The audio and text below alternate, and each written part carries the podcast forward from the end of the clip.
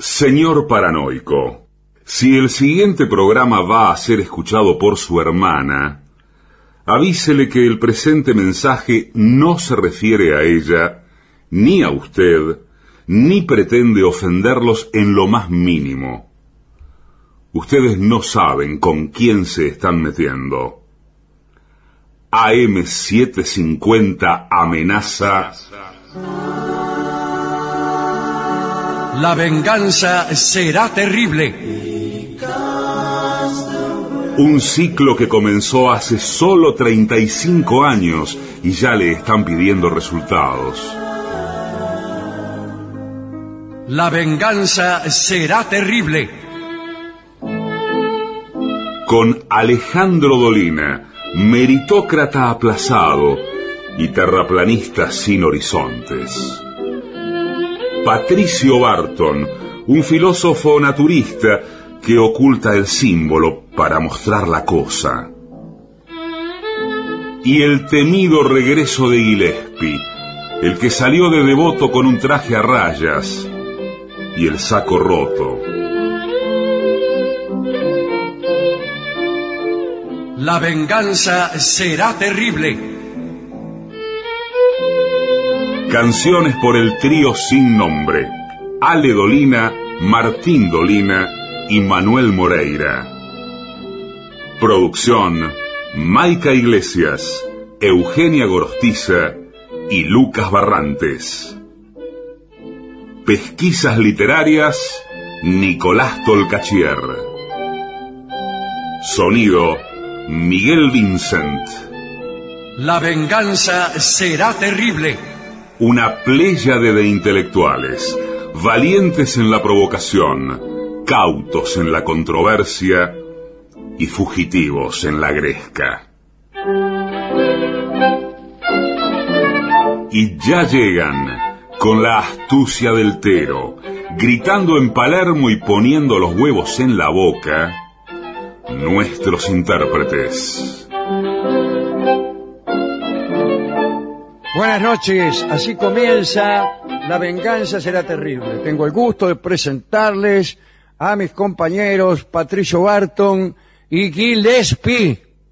Hola amigos, buenas noches. Buenas noches, ¿cómo andan? ¿Cómo le va Es por acá? ¿Cómo le fue en Santiago del Estero a usted? Muy bien, muy bien, muy feliz. Ya eh, volvió.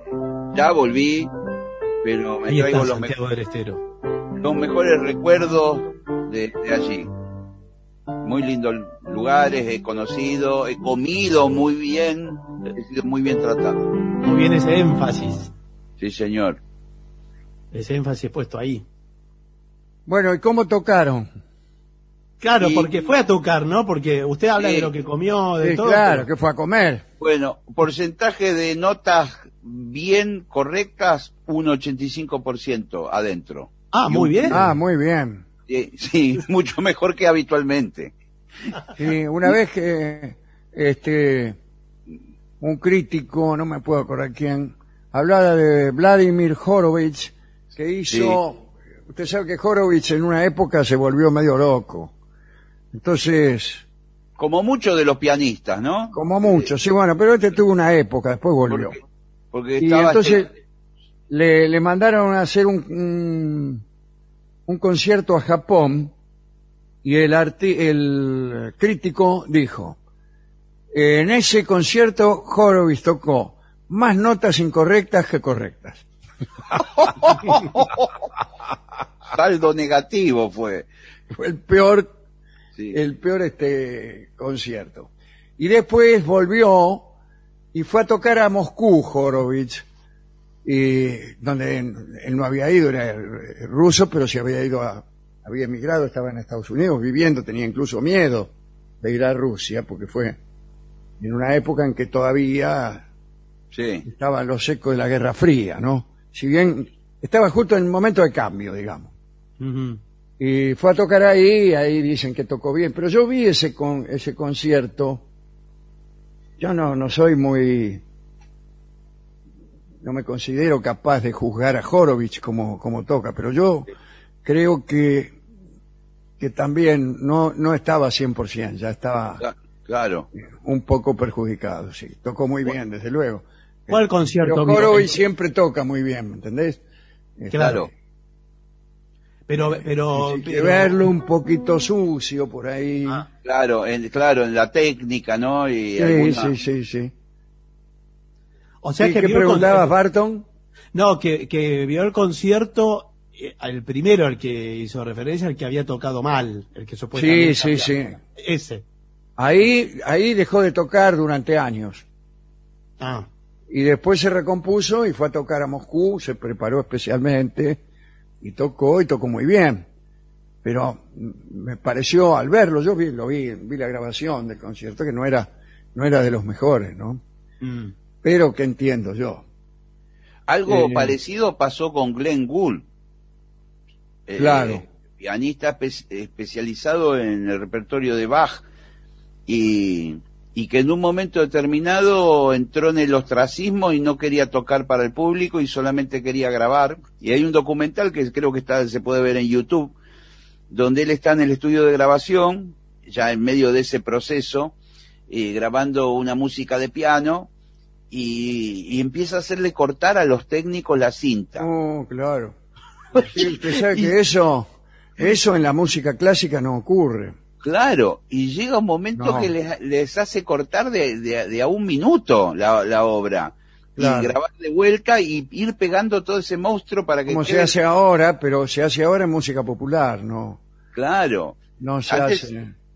Claro, porque ahora todo- usted po- podría corregir inclusive toda una orquesta sinfónica, instrumento por instrumento, edita todo y sale impecable. Claro, sí, sí, claro, sí, sí. Incluso es lo que se se hace- hace de hace mucho. Sí, Mm. se hace con la computadora, pero cortando la cinta y pegándola Una locura. es una locura. No, una locura, sí. Y eso se ve en el documental, es muy interesante. Horowitz estuvo acá en la Argentina y tocó maravillosamente bien. Tocó en Canal 13, creo, ¿eh? Cuando eran otras épocas, ¿no? Imagínense. Claro, cuando invitaban a un músico a tocar en vivo, por ejemplo. Cuando invitaban músicos a tocar en vivo, claro, claro. Eso Bueno, eh, no existe más. ¿Qué, qué otra, ¿Qué otra anécdota tiene de esas tan hermosas que nos ha contado sobre la vida en Santiago del Estero? Y sobre los pianistas en general. Claro, bueno, sobre eh, Horowitz en Santiago. A mí me impresiona cuando tocan a, a cuatro manos los... eh, Sí. No, pero son dos, ¿eh? No, ya sé, Eh, serio que son Claro, dos. porque si, si no sería impresionante que un pianista solo, para que te sientes vos sola a tocar a cuatro manos, como dice el, el tango. Pero para mí que el segundo, porque siempre hay un segundo que, que digamos no es la estrella, eh, para mí molesta el segundo. Está molestando al, al otro. Pero usted dice a dos pianos o a cuatro manos en un... A- en un A cuatro Claro, manos en un piano. Yo la veo, claro, por y el que toca el bajo siempre es el... el- yo la veo a, a Marta, a Marta Argerich tocar el piano y hay un chabón al lado Sí, que le, que le toca otras teclas que ella no toca. muy pegado, las banquetas muy pegadas. pegado. uno de- Y, ha- y hay otro que va ¿No pasando será la que le da vuelta a la hoja? Claro, y además hay otro que le da vuelta. Eh, ah, claro, el que le da vuelta a la hoja. Ese tiene que saber mucho. Tiene que saber, ¿no? Yo con lo poco que veo le doy vuelta a la hoja en cualquier lado. Claro. Peor es darle la vuelta antes, ¿no? Darle la vuelta.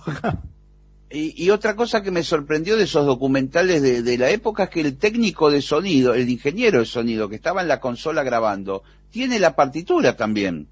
O tiene un, Sí, un sí, hombre al sí. lado que va siguiendo la Que le partitura. va diciendo. Sí. Guarda que viene la parte esa. Y porque por ahí se ponen de acuerdo Claro, en, en distintas partes.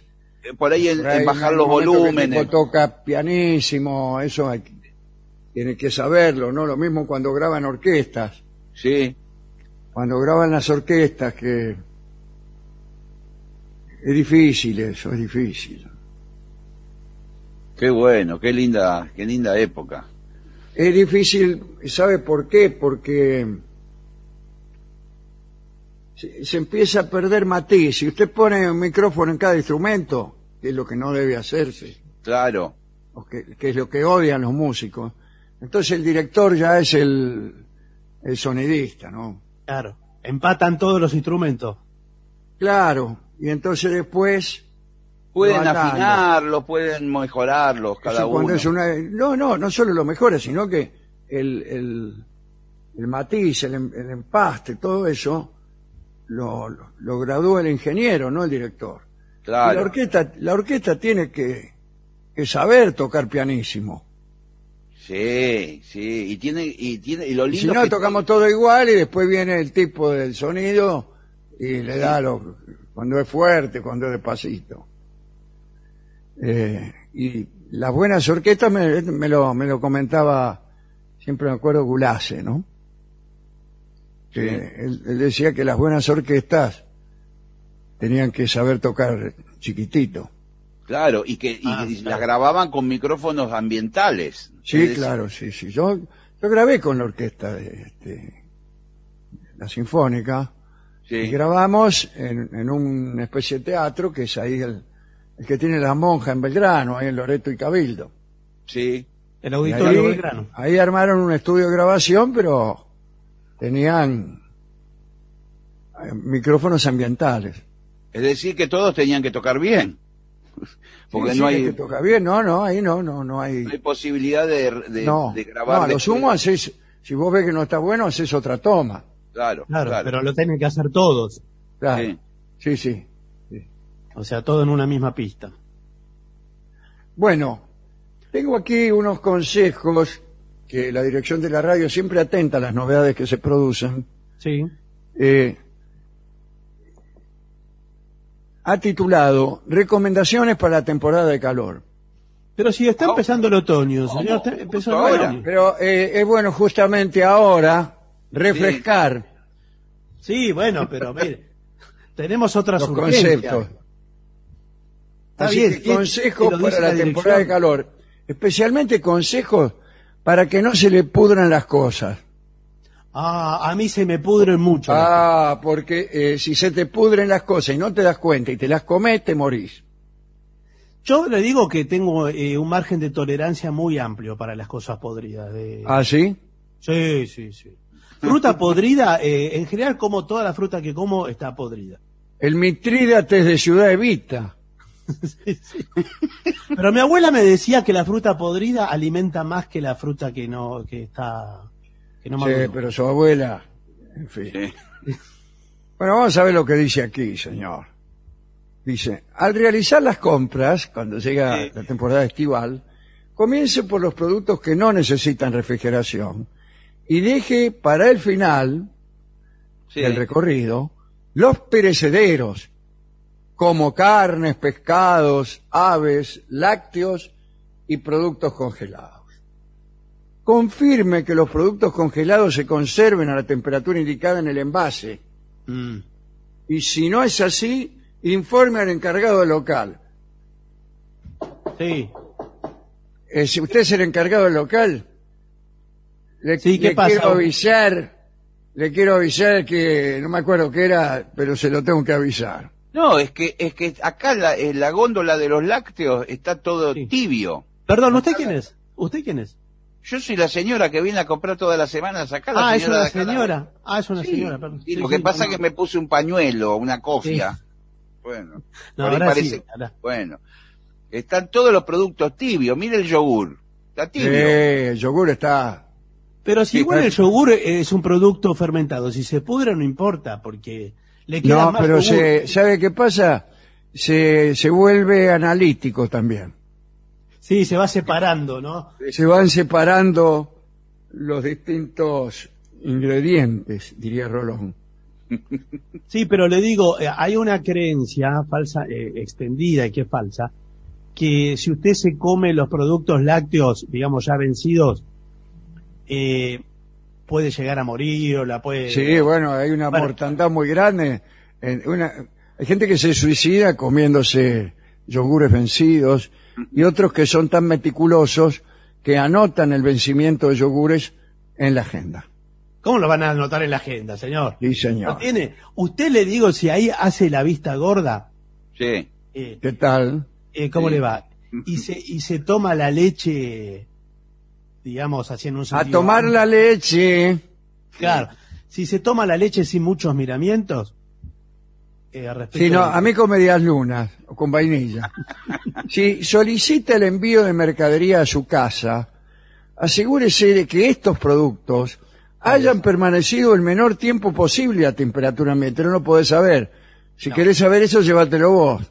Bueno, claro. escúcheme, es, es el tiempo mínimo que tarda el changarín en bajarlo de- del camión y entrarlo en la, en la heladera. ¿Qué camión? Si lo llevan, te lo llevan en bicicleta, te lo llevan. No acepte pedidos que hayan demorado más de una hora. Claro, porque el que te lo lleva va andando en bicicleta y como Pinocho Sí. eh, se distrae por el camino. Pero, pero no solo que Pinocho se distrae por el camino, sino que yo, por ejemplo, que soy una señora que Sí. eh, hago, hago las compras de la semana y me las hago traer con envío Sí. domicilio. Es una Sí, cliente. pero está bien porque usted es una señora que a lo mejor no tiene la enjundia física como para acarrear un pedido de 114 kilos. Bueno, lo que fuere, por eso yo le digo, yo la leche me la hago traer por el muchacho. Sí, señora. y Toda a la... veces, y de- a veces demora. A veces Sí. demora, pero yo, yo confío. Eh, confío porque la verdad. el- No el confíe en los muchachos que le traen la leche, señora. No, el Eh, muchacho que el muchacho que me viene es un amor. Es Sí, un ya lo sé. muchacho. Ya me comentó el muchacho. Un beso grande, señora. Adiós, señora, un beso en la boca. Los productos. Los productos como carnes, aves y pescados deben guardarse en bolsas y separados del resto de los alimentos para que los jugos de estos productos no Sí. le contaminen, por ejemplo, las masitas que usted compró. Claro. Oh, con gusto a pescado. Si compra una masita y le cae juguito del hígado de un ave, o lo que le gotea a un pollo del cogote. Sí, el pollo, el pollo es muy de gotear, ¿eh? Sí. Va alargando en la bandeja. Señor, conserve los huevos en su envase original y refrigerados. No compres, no compres eh, aquellos que tengan la cáscara sucia o rota. Lávelos bien, lave los huevos en el momento de cocinarlos. Pero uno no puede, ¿Cómo? puede estar, eh, uno no puede estar mirando huevo por No, huevo. y aparte, está. lavando Sí, sí. huevo por huevo, ¿cómo hace?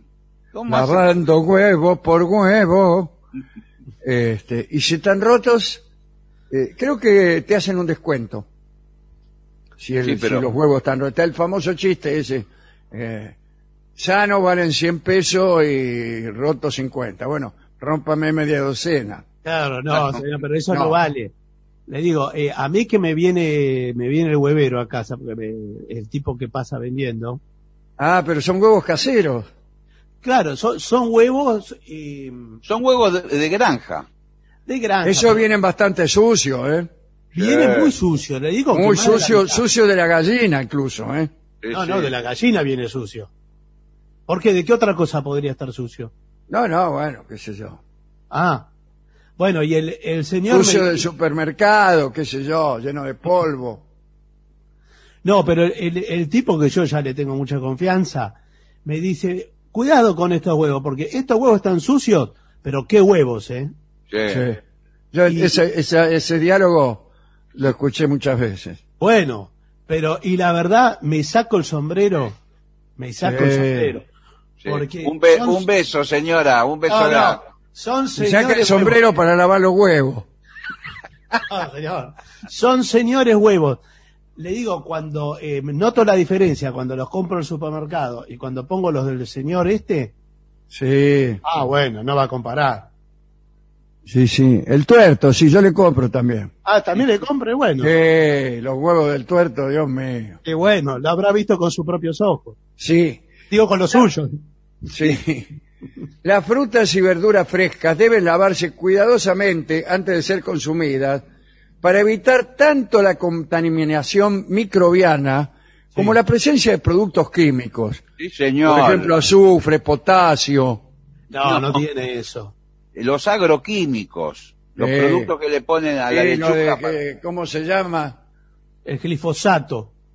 Si no, ¿cómo se llaman los tipos esos que contaminan todo, que, re- que le echan fliega a la, a la batata? Monsanto. Ah, Sí, habla de las empresas, sí. Sí, sí.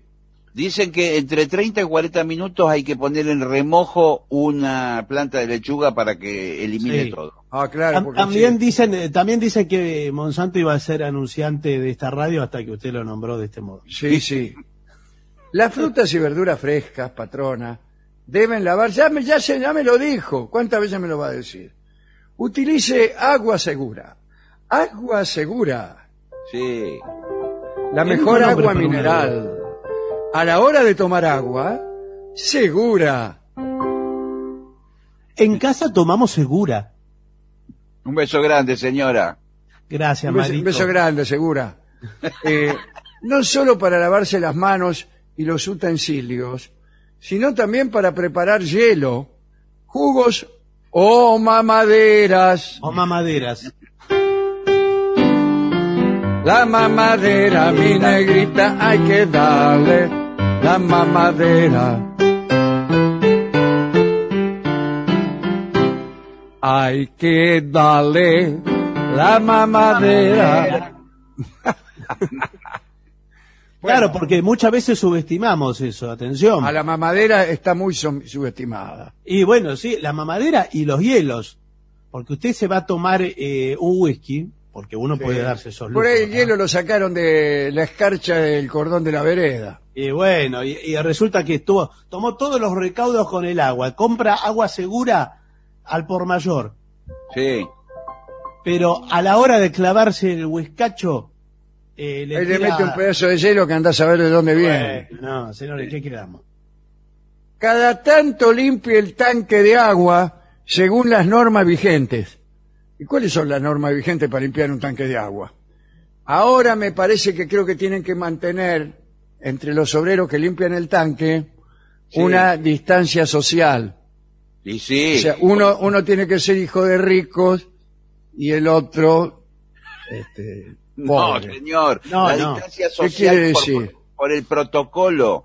Tienen que estar separados con barbijo. Ah, entonces tiene, para mí tienen que estar uno adentro y otro afuera del tanque. No se pueden meter los dos adentro. Y la- claro, Y y, no- la- y no entran aparte. Y, la, y, Claro, la- bueno, pero es así, señor. y las manos con alcohol en gel todo el tiempo. Lavarse las manos con alcohol en gel. Eh, Pero- pero y las cosas que, se- que encontramos nosotros aquí adentro Sí. del tanque, ¿Qué encontró? bueno, eh, pájaros muertos, Directamente. ¿Y cómo artículo primero. Pájaros Claro. muertos, roedores, Eh, pero es un zoológico. tan- tanto muertos como vivientes. Insectos de, de toda índole, Pero ¿cómo si tiene tapa el tanque? deyecciones, sí, pero la tapa está mal puesta. Siempre Oh. queda, un, queda un agujero y por ahí entra cualquiera. Bueno, ahí estuvo el error. Además que ahora, eh, nosotros que somos fabricantes de tanque de agua, ¿Qué tal? ¿Cómo le va? ¿cómo le va? Eh, hacemos el tanque, el tanque cuatricapa ultra esterilizado con triple filtros de entrada y de salida. Ah, sí. Eh, casi que no es agua lo que sale, porque está todo filtradísimo. Sí, eh, prácticamente es agua destilada. Sí. Y muchos la usan para las baterías. Es H1O, esa es la Sí. fórmula de nuestra agua. Es, Además, es eh, rebajada. eh, lo hacen con productos plásticos. No, es- no se usa más eh, No se cemento. usa El más. tanque de material no se usa más. Ahora son No. tanques incluso de colores vistosos y livianos para subir. Muy Antes liviano. para subir un tanque allá arriba de todo, porque el tanque tiene que ir arriba. Claro. Por una Y sí, cuestión hidráulica, no lo va a poner en el sótano el, sal- el tanque. Tiene No. que poner un tornillo de Arquímedes para subirlo. No, si no, si lo pone abajo tiene que poner una bomba presurizadora. O eso, o bomba de aspiración o tornillo de Arquímedes. Según Esas son la- las opciones. la preferencia, ¿no? Pero de nada serviría que le limpiáramos el, el tanque si no le limpiamos también los caños. Bueno, pero ¿qué caño tiene usted? ¿Cómo es su caño? Bueno, este, no, este, señor, le digo, el caño de- nosotros de la- a ver si podemos... estos que son de plástico. Sí, Son, son de mucho plástico. más, du- más durables que los caños antiguos Sí, señor. de fierro. Claro, Y porque ahora la manera todo- de limpiarlos es soplando. ¿Soplando o aspirando? Usted elige. Y bueno, la verdad que la opción no es muy... Es que lo que el problema es que soplando el caño va todo al tanque la basura. Sería mejor No. ¿cómo al tanque? Va a todas las canillas. a las canillas. Usted se sube al tanque y por el agujero sopla. Ah, bueno. Y Está le bien. sale todo por la canilla. Le dice, cuidado señora, que le van a salir detritus. Claro, pero ¿por qué no le, no le encaja una manguera Sí. Sí. eh, ¿Y que, se qué? abaste- que se abastezca de otro de otra fuente? Ah, usted dice un, un- un inflador. Como una hidrolavadora, meterla Claro, en no, una Sí, bueno, cuidado, pero eso le puede reventar una casa, ¿eh? Sí, bueno, pero señora, esto no está, eh, está tapado hace años. Yo no sé cómo vivió así. Sí, ¿qué, ¿cómo viven ustedes aquí? La verdad es insólito. Es un nivel de, de, de No, desidia, eh, de no, todo. no, pero eh, eh, me parece que es sarro, ¿eh? Se, se formó sarro. Tarro. ¿Qué tarro? Sarro, sarro. Está bien, Ah, señora. No se Beatriz ponga- Sarro.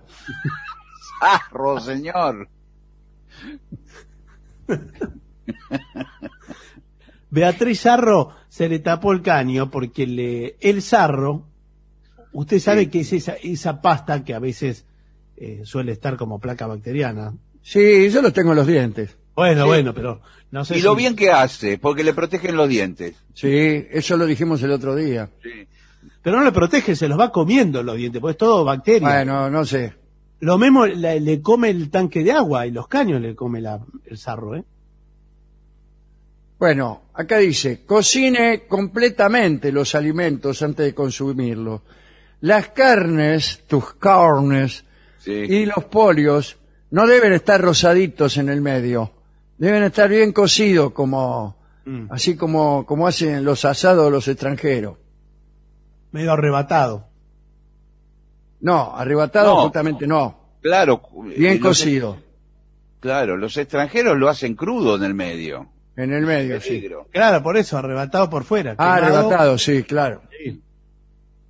Durante los días de calor, los alimentos ya listos para consumir no deben permanecer fuera de la heladera por más de una hora antes de ingerirlos, recalentarlos, refrigerarlos o tirarlos.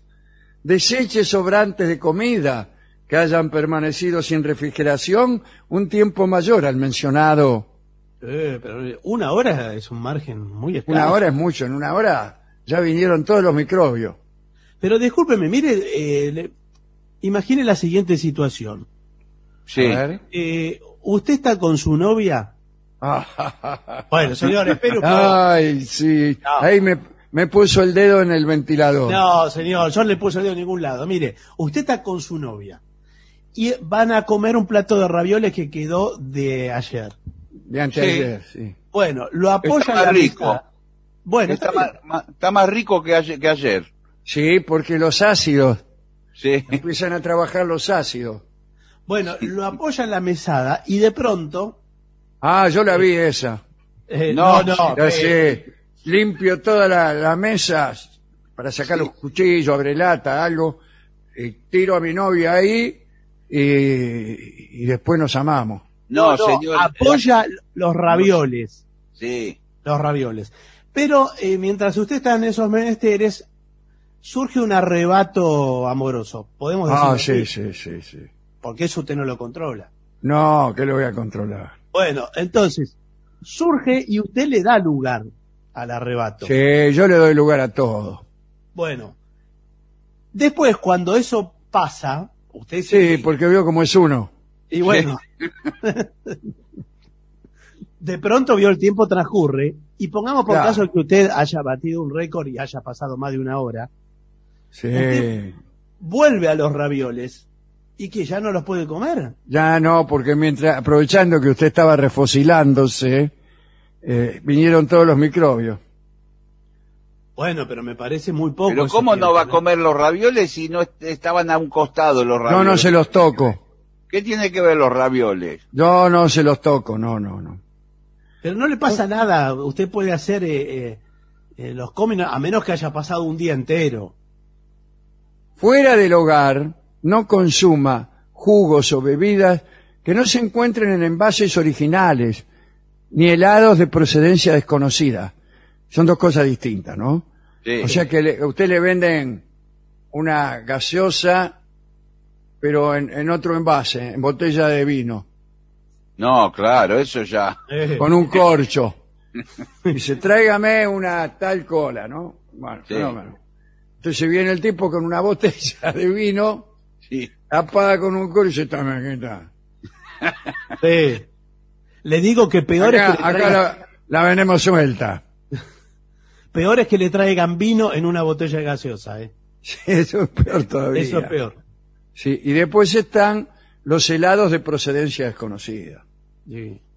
Guiros, Sí, lo sobre helado, helado, heladero. sí, sí, ¿qué tal? Eh, sí. ¿Por qué habla así? Si yo le hablo Pues bien. porque me acostumbré ya. eh.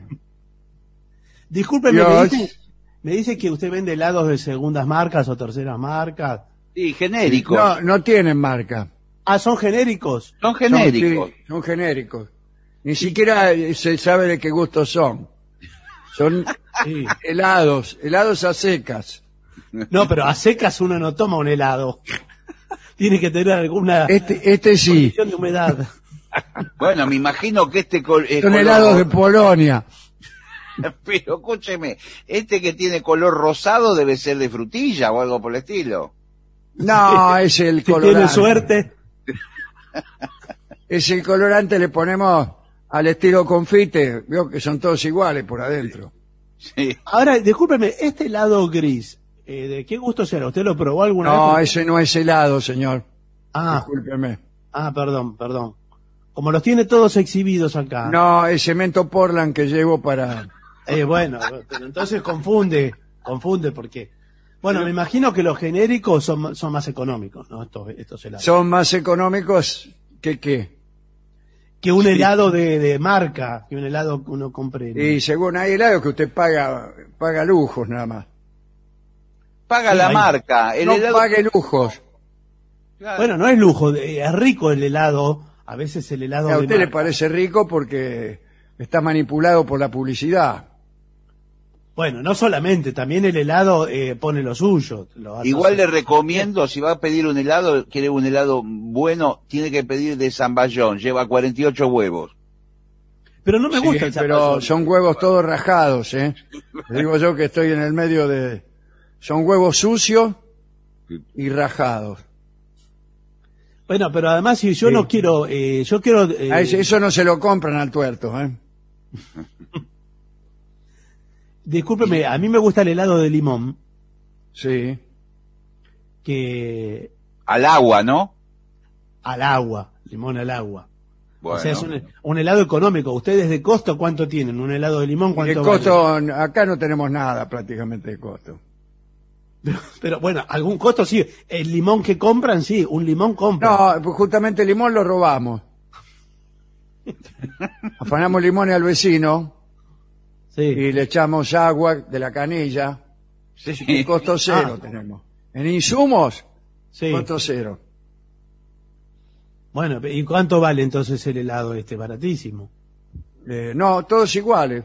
Al público. Además ya le dije, no son de, no, no, no, no tenemos, porque la gente se, se detiene a elegir. Entonces, ¿de qué tiene helado? ¿Cómo? Son helados, un helado. Ya está. Bueno, sí, bueno, pero veo que ahora las heladerías Te ofrecen digo, cada en los vez más países, en los países socialistas hay Sí, de una sola clase de helado. Bueno, pero ¿qué sabe si hay una sola clase? Sí, señor, porque nosotros hemos terminado con todas las clases. Bueno, sí, pero tener una sola... Terminó la lucha de clases. Bueno, eh, si recolecta moluscos, bivalvos, Sí. Ah, el señor recolecta. Qué arquero, ¿eh? bi- Bivalvos, sí. que retornan del pasado. Moluscos bivalvos. Qué lindo, lindo tango, ¿eh? sí. que se niegan a partir. Moluscos bivalvos. Bueno, dale. Eh, ¿Qué dice? Ah, asegúrese que no sea tiempo de veda, de veras. No, de veda porque por ahí hay marea roja y no se puede Helado de consumir. veda, ¿eh? Es de veda porque no, no puede consumirlo por la marea roja, por ejemplo. ¿Qué? María Roja, que es una novela, señor. No, señor, Pues es una cosecha roja esa.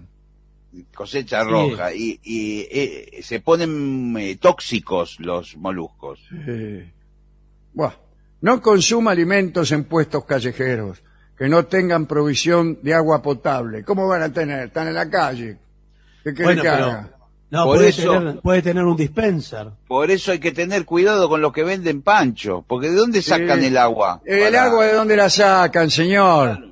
Mire, acá el agua, eh, nosotros primero que trabajamos pancho, somos tercera generación de panchero. Sí, ya sé, que están con el Tercera puesto, generación. están con el puesto en esta esquina desde hace 30 años.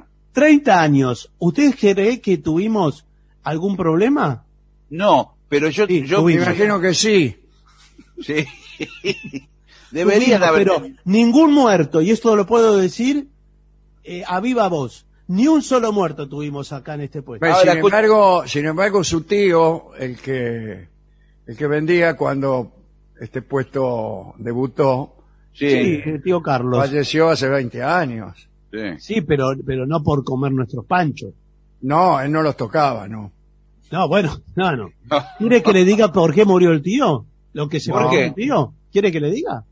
¿Por qué? El Sí. tío se comió eh, los huevos del tuerto que les... eh, Ah, mira vos, tanta y fama que le hacen al tuerto. Y bueno, y se intoxicó con eso, le agarró la salmonela Ah, y no, no, no, no- no hubo forma. Eh, no consuma alimentos, ya se lo dije, pero no le dije que piense siempre antes de consumir un alimento, ¿dónde se habrá lavado las manos este es una gran siete? y bueno, refiriéndose a la persona que le, le está sirviendo. Yo Pero siempre escúcheme. pienso eso. Y sí, se, si yo se te- lo digo a mi novia cuando vamos a Maxim en París y sí. nos, nos traen ahí lo que pedimos. Y digo, ¿dónde se habrá lavado las manos el franchute? No. Eso es horrible. Arruina un momento que puede ser un momento hermoso. Y Bueno, eso es un novio. Mire, toda la cadena de producción de los alimentos, ¿sabe por cuántas manos pasa antes de metérsela en la boca suya? Sí, sí, bueno. Cientos de manos, cientos de manos. que usted, Pero escúcheme eh, una cosa, no usted, usted que está en el puesto de panchos, yo lo Sí. veo, está todo el día en el puesto de panchos, nunca lo vi salir para ir al baño. Bueno, señor, soy Claro. reservado y aguantador. No, bueno, qué raro, ¿no? Sí, me llama mucho la atención, ¿eh? Bueno, después evite cortar la cadena de frío. En verano los alimentos son más susceptibles a la contaminación bacteriana.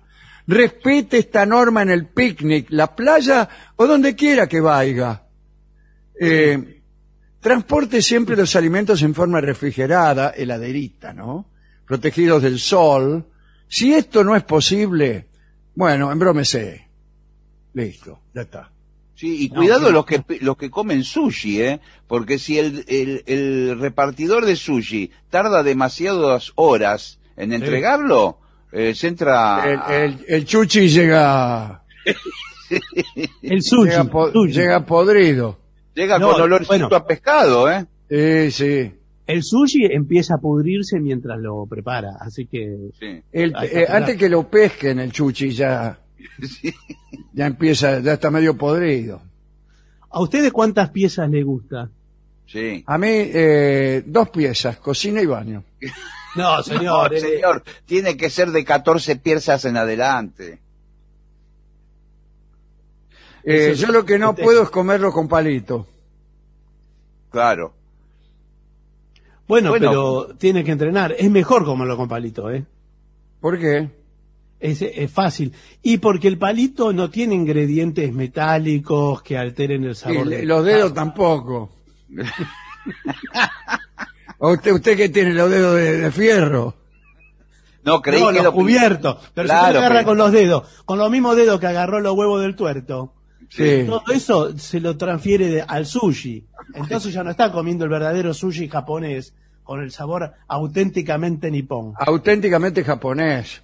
Y sí. A mí me gustan los sabores japoneses, yo amo el sabor japonés. Qué bien, muy bien. Sí. Manices. No, señor. Por favor, señor, lávese la boca para Sí, hablar de la, Lávese la misma. de la gastronomía nipona. ¿Qué, qué se come mayormente, además de del pez globo en el Japón? El ramen. Ramen. ¿Ramen? ¿Cómo se, ¿Cómo se prepara el ramen? El ramen es agarra, japonés, digo. Usted es japonés, ¿no? sí, sí, el ramen agarra un pedazo, un bloque de cerdo, un pedazo, un cuadrado de cerdo, lo tira dentro de la olla. Puede Agua. rectángulo. Bueno, le pone agua, lo pone a hervir. Agua buena, ¿eh? Agua segula. Sí, Allá le en, pone- en Japón se llama segula. Le pone perejil, verduras, así. Perejil. Lo de- Lo deja hervir, hervir, hervir, y después le tira un puñado de fideos y listo, ya está el ramen. ¿Ya está? ¿Qué, Sí. qué receta rara parece esa? Bueno, es- Las recetas de la abuela. Un poco simplificada, parece. güey. Es un, pla- es un plato de caldo y en el medio hay un pedazo de carne. Ah, sí. En todas las cárceles de Japón te dan eso. No, señor, es un plato exquisito de los hoteles siete estrellas de Tokio. Sí. Eh, Que- es carísimo. ¿A cuántas equivalen en Mar del Plata? A 36 de Mar del Plata. Bueno, mire, vamos a ver lo que dice la gente, porque hay mucha controversia en todos estos temas. ¿eh? Bueno, veamos entonces, son mensajes que llegan a través del WhatsApp de los oyentes, que es 6585-5580. Ahí nos pueden escribir. Bueno, eh, nos escribe Gambetta. El eh, Sugar Gambetta. Sí, dice, negro, quería pedir el tema Canción para bañar la luna, si puede ser. Eh, Ah, no para hija conozco. que, tiene siete meses. Canción para bañar la luna. Bueno. Ahora vamos a ver si alguno la conoce. bueno. Hola a todos, soy Mauro de Rosario. Quería hacerle una pregunta a Alejandro. He notado que en una entrevista que le ha realizado Alex Fidalgo en España, usted modifica de cierta forma su forma de expresarse con modismos más españoles que argentinos. No quiero que esto parezca una crítica en absoluto, pero me llama la atención como muchos argentinos hacen los mismos cambios en su forma de hablar al comunicarse con españoles y rara vez los españoles tienen la misma gentileza con otros hispanoparlantes. Mi pregunta es si usted nota esa particularidad, particularidad o si su discurso se modifica inconscientemente. No, no, no. Es totalmente consciente. Yo, estoy comunicándome no solo con Alex Fidalgo, sino con los miles de oyentes que este tuviere. Eh, manera que es, es lógico que trate de extirpar de- de- del lenguaje a- aquellos modismos que podrían oscurecerlo para, para hacerlo más inteligible. Me parece, Sí. como usted bien dice, un gesto de gentileza. dice. Este, y respecto a que otros no lo hacen, bueno, peor para ellos. Yo creo que eso descalifica al que no lo hace. ¿no? Yo recuerdo en una ocasión estuvimos en España, en una ciudad, y hicieron una especie de ceremonia, conferencia de prensa, no sé qué, estaba el intendente, Sí, y el intendente se puso a hablar en otro idioma que no voy a decir para no decir cuál era la ciudad, sí. no en castellano, idioma que conocía perfectamente, sabiendo Claro. que, que los que estábamos allí, que éramos integrantes del grupo artístico, hablábamos solamente castellano. Idioma además eh, muy, muy regional, digamos, muy, Sí. con poca gente hablándolo. Sí. El que hablaba el tipo sí, sí. y, y- y si es un sarcasmo, el castellano también, ¿no? Eh, y yo creo que le dije después, bueno, yo tenía ganas de, cuando me tocaba el turno de hablar, porque el tipo le tocó el turno de hablar, agradeciendo, todo decían, esa gilada, ¿no? Sí, estamos muy contentos de esto y aquello. Eh, y decir, por ejemplo, tiene pinta bulinera de gavión de rango millo. Sí. Todo en lunfa. Todo en lunfa. ¿Y qué, y qué me ibas a decir? Me, me- te pones a hablar en otro idioma sabiendo que podés hablar el que hablo yo. No, no te cuesta, no te cuesta mucho. Bueno, pero sí, es verdad, en algunos lugares no, no acreditan ese tipo de cortesía, pero sí otras. Así que, así son las cosas, así son las cosas. No, no, no ocurre en todas partes igual, no ocurre en todas partes igual. Pero en lo que a mí respecta, tiene razón usted, si yo trato de, de que se entienda, y no, no, no usar algunas palabras que se usan aquí y no, no en España.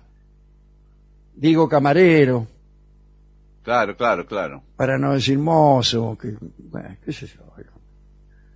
Algunas cosas para ser mejor entendido. Bueno, gracias. Dale.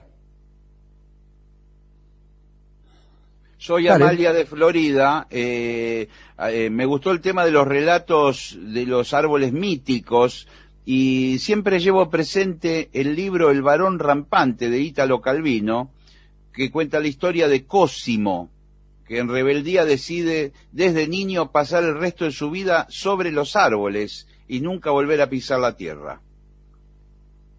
En relación a los cuentos fantásticos de la China y las fábulas que giran alrededor de la imagen del zorro, recomiendo ver el capítulo Buena Cacería de la serie Love, Death and, and Robots. Eh, pero que- ah, en la plataforma Netflix. Son capítulos unitarios, cortos, con una gran apuesta estética. El capítulo es interesante para mostrar la interacción entre la magia y el desarrollo industrial tal como lo conocemos. Y se podrán imaginar quién sale perdiendo. Dale. Aquí Alicia, alguien que se define como muy uruguaya, dice, quien quiera comparar a Sonsol con Dolina está dando una imagen muy equivocada. Eh, no sé, a mí ¿A se me escapa. Se me escapa quién es Sonsol, pero... Sonsol me parece que no es de un Debe ser alguien de allá. o, o comunicador uruguayo. Sí, debe ser. Sí, sí, sí, sí. A quien creo que falleció y alguien le hizo un, un- una especie de mensaje de homenaje. Yo no sé quién Ah. es, pero no, no, no lo he visto en acción realmente, así que no Sí, sé. dice creyente de la meritocracia, pero no se dice algunas cosas que me parece que se nos escapan acerca de esta persona, por lo tanto la comparación no tiene... Claro, así que no, no podemos decir nada. No lo sabemos. ¿Qué más? medio enojada con este Sonsol. Raúl dice que es el señor de la camioneta de Mendoza, Dolina, que le quedó incrustado el mueble por culpa de... El que llevaba el ropero ese de Sí, vidrio. Es el de vidrio. Bueno, eh, ¿conoce algún libro que puedan aconsejar con la historia de las expediciones de Amundsen y Scott al Polo Sur? Julio de Veraza. Yo he leído y he visto mucho acerca de eso. Tiene que haber, busquen, averigüe, enseguida lo, lo va a encontrar por, por la red. Debe haber mucho, debe haber mucho, sí. Bueno, dale. Nancy de Quilmes dice, hace un tiempo le propuse ser mi amante o mi esposo y usted aceptó la segunda propuesta. Y aquí estoy esperándolo. Nancy de Bueno. Quilmes. Bueno, ya espera un momento también, ¿eh? Bueno. Porque ya, dijo- ya me empiezo a arrepentir, me parece. Bueno, bueno, pero también Encima se, le, pro- se le demora. prometió ser el esposo encima. Dice, empezando el otoño, paso a agradecerles la distinción con la que contamos el verano con la selección de programas grabados. Mi neumonólogo me, me escruchó, me escrachó, eh, persona de riesgo, y me mandó a trabajar virtual, lo cual realizo con todos los recursos posibles. Es un año cargado de interrogantes, pero más esperanzado que el anterior. Hoy no porque están todos durmiendo, pero mañana, por favor, eh, no vayan a olvidar que Gillespie sigue encadenado a, a la columna, dice Verónica Cosmus. Sí, el otro día se encadenó una columna, no sé reclamando qué, no me acuerdo. El, el señor Fresia, sí. Ah, Fresia, sí. sí, sí, sí. Daniel de Junín nos escribe, dice, lo sigo a usted desde tiempos inmemoriales. Eh, me permito sugerirle una serie con John Turturro que se llama The Night Of. Es excelente. Bueno, Bueno, Aquí Daniel de Boedo se pregunta, ¿cómo puede ser que China tenga un presidente italiano como el Tano Giuseppin dice? ¿O me estoy equivocando? sí. No, claro, hay no muchos presidentes eh, eh, que son de otros países, sí. Sí, en China es raro, ¿no? Pero sí, Xi Jinping puede sonar italiano según se lo pronuncie como Giuseppin. Bueno, eh, escribe Walter Lance, el autor del pájaro loco, me imagino que será, desde Sí. Asturias. Un- una pregunta para Gillespie. ¿Le gustan los niños envueltos? Me salen de maravilla. Bueno, están todos Sí, invitados. me gustan, esos que son Sí. de, de carne con una hoja de parra por fuera. Sí, como el- señor. Bueno, pero igual no hay un consenso sobre qué es el niño envuelto, ¿eh? Ah, No. Como no. hay un consenso sobre cuál es el vals que pide, que es las margaritas, por la senda de un jardín, de un jardín encantador, dice parte de la letra, que no me basta, Walter. Bueno, gracias, ¿eh? Aquí mire, eh, Antonio, que escucha desde Córdoba, en Córdoba, eh, tiene la esperanza de que alguna vez eh, el maestro toque Araca Corazón, y para el trío el tema Red Right Hand, que es la intro de la serie Peaky Blinders, ¿eh? ajá, ah, bueno. Se la vamos a pedir. Araca, corazón, cállate un poco y escucha por favor este chamullo.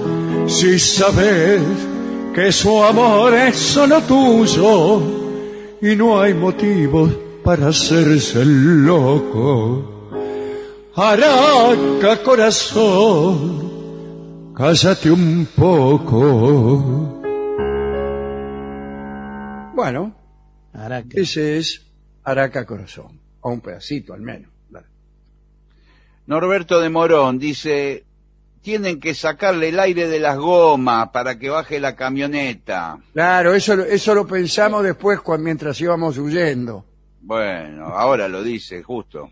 Igual vio que sacaron el, el buque que mm, estaba trabado en el canal de Suez, ¿eh? Sí. Sí, lo, Lo empujaron, Sí.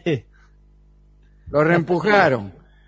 Soy Sebastián desde Ibiza, los escucho vía podcast todos los días de camino al trabajo, camino del taller. Son unos grandes, un abrazo grande. Bien. Abrazos. Daniel Gutiérrez Gómez dice, hace 35 años que creo que es muy tarde el horario del programa. ¿eh? Cuando Sí. termina ya no me da ni para acostarme. Juliano de Parque Avellaneda. Che, ¿podríamos decir que la venganza es subjetiva e imparcial? Eh, no. Sí, lo que no se puede es ser subjetivo e imparcial. Claro. Eso sí que no se puede. Bueno, le quiero pedir al sordo si me toca un poquito de tal vez será su voz. Le voy a cantar media cosa. Suena un tango, la luz está sobrando. Se hace noche en la pista y sin querer las sombras se arrinconan, evocando a Griseta, a Malena, a María Esther. Las sombras que a la pista trajo el tango me obligan a evocar a mí también. Bailemos que me duele estar soñando con el brillo de tu traje de satén. Muy bien. Un pedacito. Mira, aquí Diego Emanuel Rossi dice, soy Diego Emanuel Rossi, Sí. hace una bien. definición, de Rojas, provincia de Buenos Aires, y engola la voz y solemnemente dice, quiero expresar mi admiración por el programa y agradecerles por el despertar de interés cultural y humor sano e inteligente en personas de todas las edades. El agrónomo de Venado Tuerto pregunta si he leído La República de Trapalanda. No, es de Nevi, no lo he leído, no. Dice que le ha parecido un ensayo de plena vigencia. Nico Heinrich. Aquí Nicolás de Montevideo dice, ¿qué opina del entredicho entre Alberto Fernández y Luis Lacalle Pou? Eh, nada. Bueno, No, te- no forma parte de mis intereses. muy bien. Eh, Andrés dice, no hay cosa más inconveniente. Es preferible, es preferible otro tipo de, de hermandad, ¿no? En, este tipo de relaciones. Que cuidarlas mucho, hermana, mucho. Mucho que cuidarlo. Lo que cuesta mucho conseguir, hay que cuidarlo mucho. Acerca de, de quién empezó, cada uno tendrá su opinión. Y yo tendré la mía. Dale. Andrés dice que... ¿Quieres que le pasemos de qué vamos a hablar en los programas siguientes para él poder escribir los mensajes ad hoc? Ajá. Entonces, porque dice que no es bueno para un programa hablar de con mensajes sobre cosas que ya hablamos y así. Es una cuestión de... No, bueno, pero es imposible adelantar Claro. todo lo que vamos a hacer. Porque si no va- van a terminar, eh, vamos a recibir los mensajes antes de que los digamos, entonces Claro. se invertiría la, Antonio- la carga de la Antonio pide una remera, ¿eh? Con el rostro de Gillespie, serigrafiado a la usanza del, del stencil. ¿Se acuerda del stencil? Sí. La época del mimeógrafo. Sí, pero Dios vuelve mío, eso, ¿eh? qué atraso, por favor. Hay una tendencia eh, artística con el stencil y los Sí. grafitis en las calles. Dale. Gaby Tigman nos escribe desde Jujuy y le pide al trío sin nombre quién fuera, un tema de Silvio Rodríguez, ¿eh? Bueno, Gaby, un saludo. Bueno, Bueno, no sé si usted tiene algún... Último, eh, tengo el último. Mariana sí. y Diego de Mendoza. Pregunta, dice que yo he leído algo sobre una mujer que cocinó a su hijo para servírselo a su padre, siendo este nacido mm, posiblemente de un incesto. No sé cómo encontrar esa historia. En los mitos griegos hay varias de esas historias. Busque Pélope, busque Tántalo, sí. y por ahí va a encontrar a ver si a ver si es esa pero hay pero hay muchas eh, historias de mujeres que han cocinado a su hijo y se lo sirvieron al padre al espiedo Dale.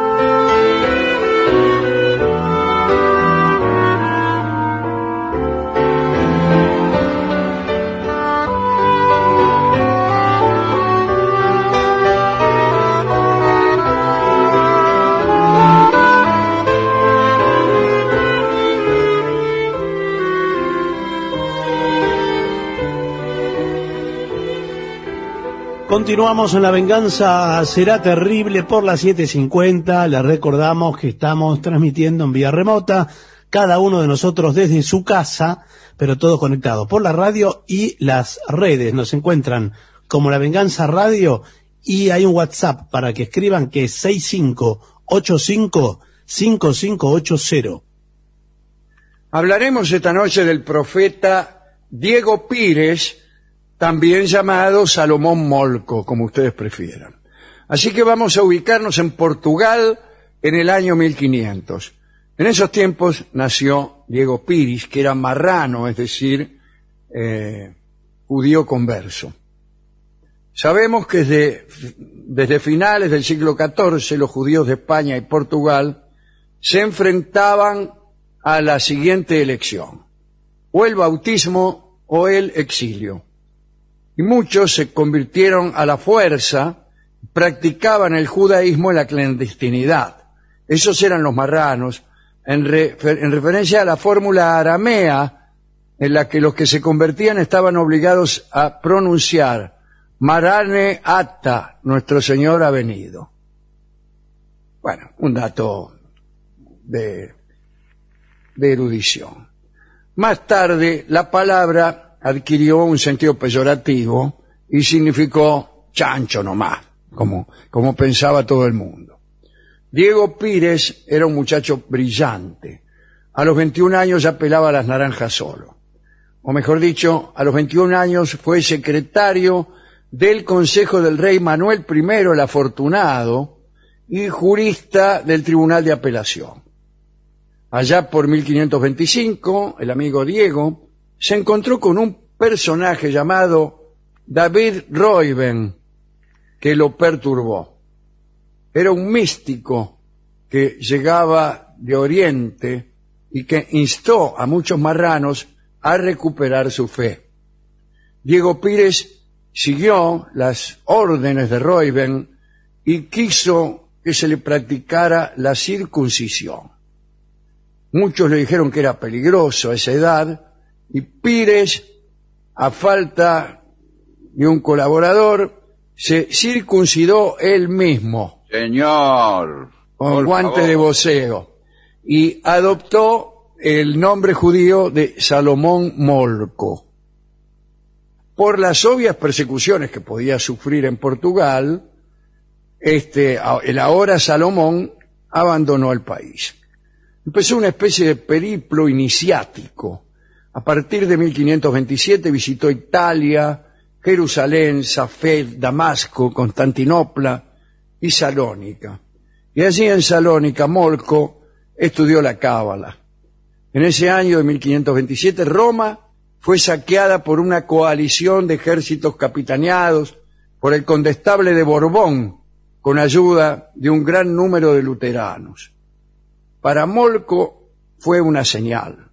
Creyó que la redención, el rescate de la humanidad por parte de un Mesías, estaba cerca.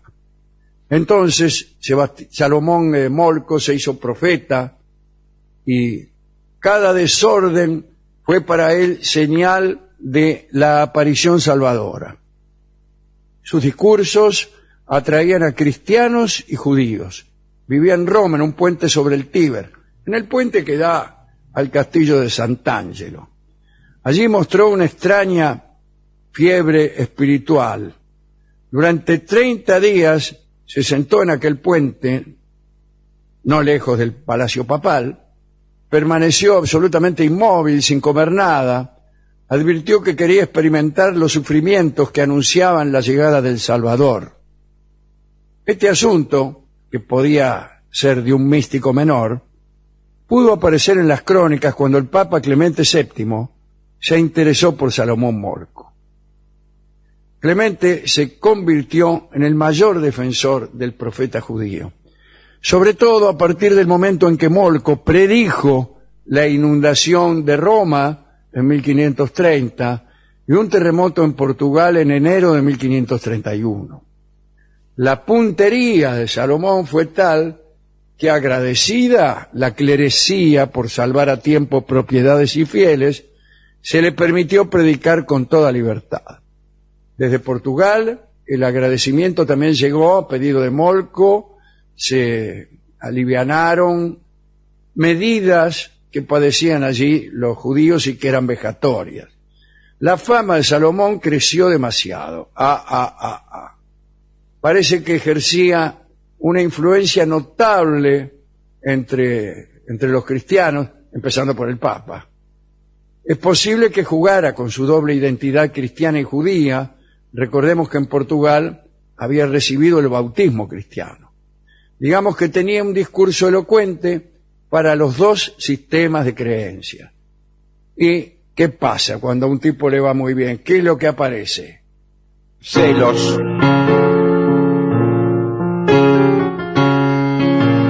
Celos, sí, señor. Sí, señor. Celos de algunos jerarcas del papado. El médico de Clemente, Jacob Mantino, fue particularmente hostil. Lanzó una campaña de calumnias contra Molco y al tipo lo obligaron a que profetizara más para certificar la veracidad de sus decires. Y esto es lo peor que le puede pasar a un profeta, que lo aprieten para que profetice. Y Salomón Molco hizo lo peor que se puede hacer en estos casos, que es profetizar. Sí. Asustado, empezó a alargar predicciones sobre asuntos de poca monta que jamás se cumplieron. Ni siquiera tuvo la inteligencia habitual en los oráculos de ser poco preciso. Habló, sin ir más lejos, del día de la muerte de un cardenal que, de puro ingrato, no se murió. En 1532, sin que el Papa pudiera hacer nada para evitarlo, Salomón Molco fue citado ante un tribunal de la Inquisición. Oh. Elaboraron el proceso y lo condenaron a la hoguera.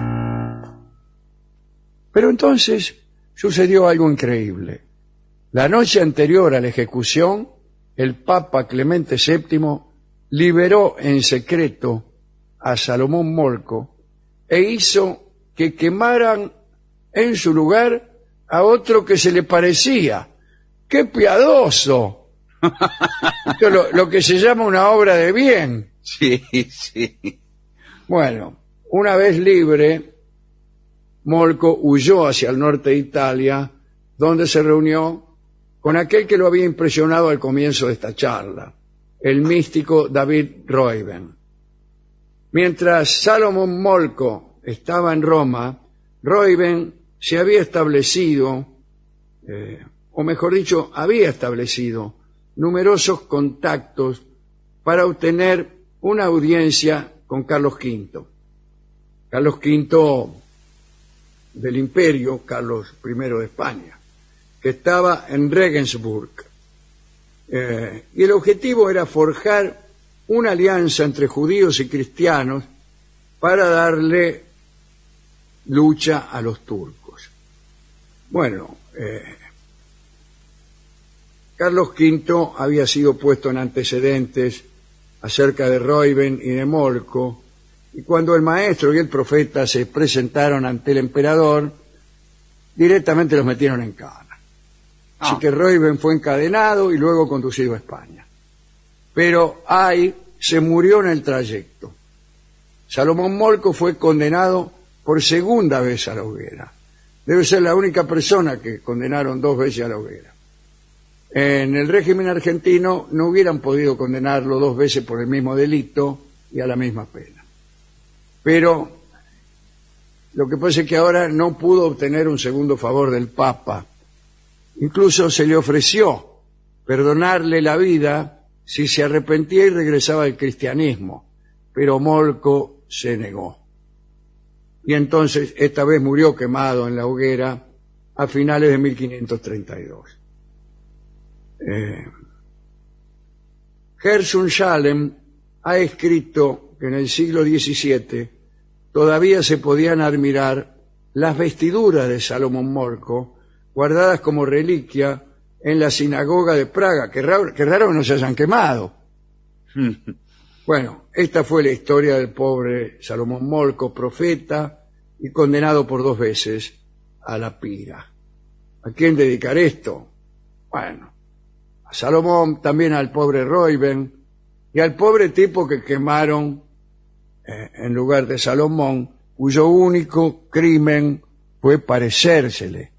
Vamos, que ni siquiera se ha salvado el nombre de este pobre señor. ¿eh? Bueno, si hubieran sabido su nombre, no lo hubieran quemado. Claro, claro.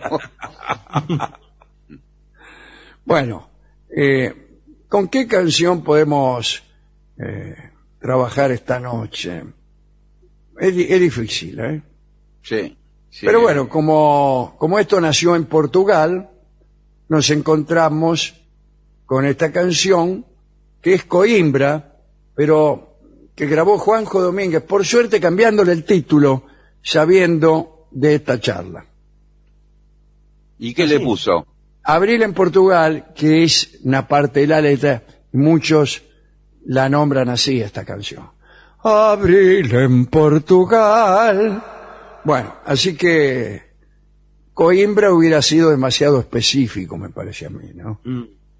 Pero se me dirá que abril en Portugal también es específico, ya que Salomón Molco probablemente no nació en abril, pero bueno, no importa. No Sí, importa. claro. Vamos a escuchar No hay una al canción querido justa. Juanjo Domínguez. Adelante, por favor.